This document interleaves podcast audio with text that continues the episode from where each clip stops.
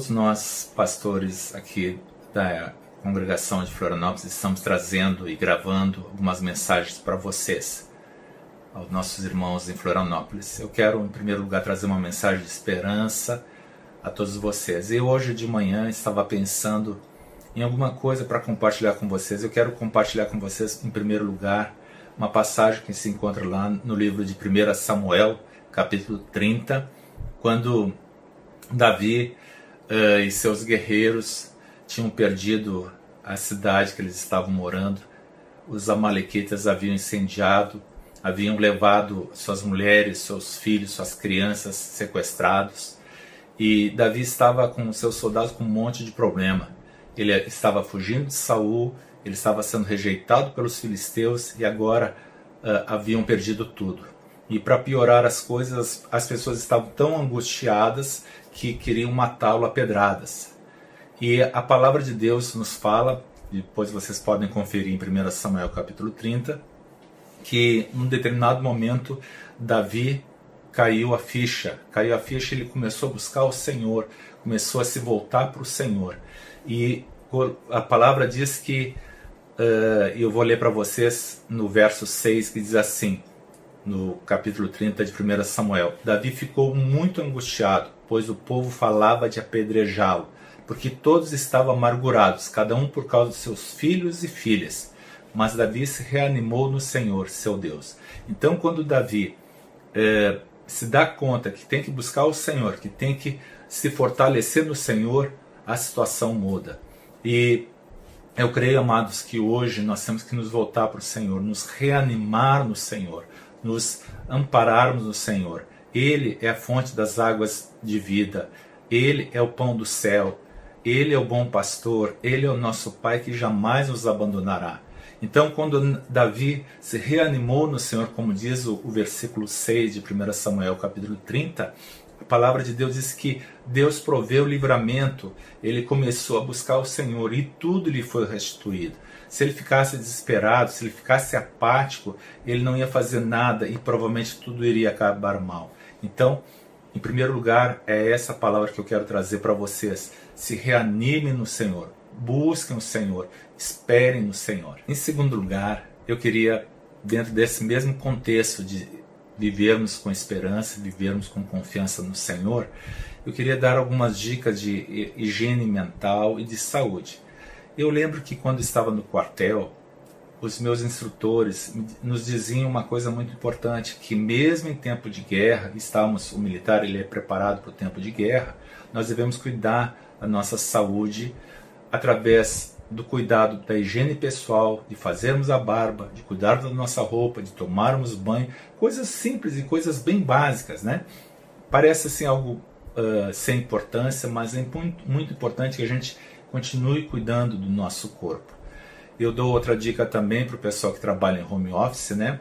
Para que também se arrume, não fique de pijama o dia inteiro, mas se arrume, trabalhe com afinco, cumpra as suas metas que a sua empresa está lhe propondo. Também quem não pode trabalhar fora e não trabalha em home office pode usar esse tempo para um aperfeiçoamento, para ler mais, para fazer cursos online. Há muitos cursos online gratuitos nessa época, acho que a gente pode aproveitar também.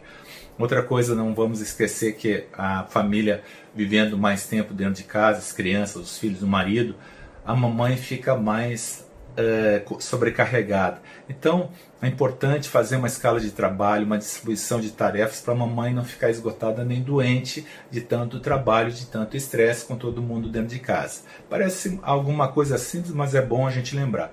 Outra coisa importante é tomar sol.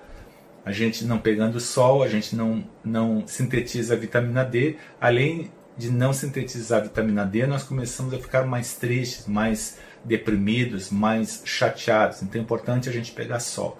E também, se a gente puder fazer alguma atividade física, é muito importante, mesmo que seja no seu quarto, mesmo que seja no pátio da sua casa, fazer algumas flexões, algum exercício, alguma atividade física. E quem tem filho pequeno pode fazer algumas brincadeiras também que gasta a energia deles e a, a sua. Outra coisa importante, desliga um pouco a televisão. Televisão está com uma enxurrada de notícias e de informações sobre a epidemia, e eu creio, amados, que isso vai sobrecarregando o nosso coração. A palavra de Deus diz que a boca fala do que o coração está cheio, Mateus 12, 34. E a, o, do que que nosso coração se enche? Nosso coração se enche daquilo que nós vemos e ouvimos. E quanto mais notícias, mais informações a gente vai uh, recebendo, mais a gente vai falar. E como é que hoje a gente fala? A gente não fala apenas com a nossa boca, a gente fala também nas mensagens que a gente manda por, por WhatsApp, a gente fala nos posts que a gente coloca no Facebook. Então, cuidado, passe mensagens de esperança, passem mensagens de edificação. A palavra de Deus, através do apóstolo Paulo, diz que nós uh, devemos que tudo que ocupe o nosso pensamento sejam coisas boas, coisas que edificam, coisas respeitáveis, puras. O apóstolo Paulo diz assim: pensar nas coisas lá do alto. Uma outra coisa também importante é que se você tiver tempo para ver filmes com a família, escolha filmes familiares, filmes com temáticas e lições que podem ser compartilhadas no final. Hoje há muitos filmes cristãos à disposição. Um dia desses eu vi um filme muito antigo com meu neto, chamado Lessie.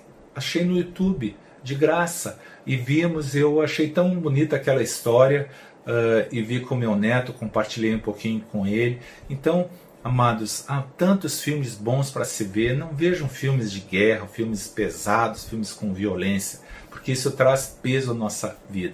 Outra coisa, é tempo de largar um pouquinho o celular, pegar mais na Bíblia, pegar mais em bons livros, conversar mais, se relacionar mais. Mas alguém pode me perguntar, mas pastor, como é que eu posso me relacionar mais? Liga para o teu irmão, grava uma mensagem, envia uma carta eletrônica. Opa, o que é carta eletrônica? É o velho e, e eficiente e-mail. Dentro de tudo que eu falei, eu queria resumir. Cuide da sua higiene pessoal, da sua higiene mental. Quem trabalha em casa, tenta ser fiel ao seu empregador na sua casa, mantendo os horários. Quem não está trabalhando, trabalha por conta, se aperfeiçoe Fique preparado para quando as coisas normalizarem. Ajudem nas tarefas domésticas. Pega sol, faça exercícios, não fique parado. Se desligue um pouco das notícias ruins. Veja filmes com a tua família que edifiquem, que sejam positivos. Volte para a Bíblia, volte para a leitura e, mais importante, mantenha uma rotina, ok? Que Deus os abençoe, os fortaleça. Não esqueça, o Todo-Poderoso continua no trono e Ele é o teu Pai, Ele é o meu Pai, Ele é o nosso Pai. Se reanima nele. Amém?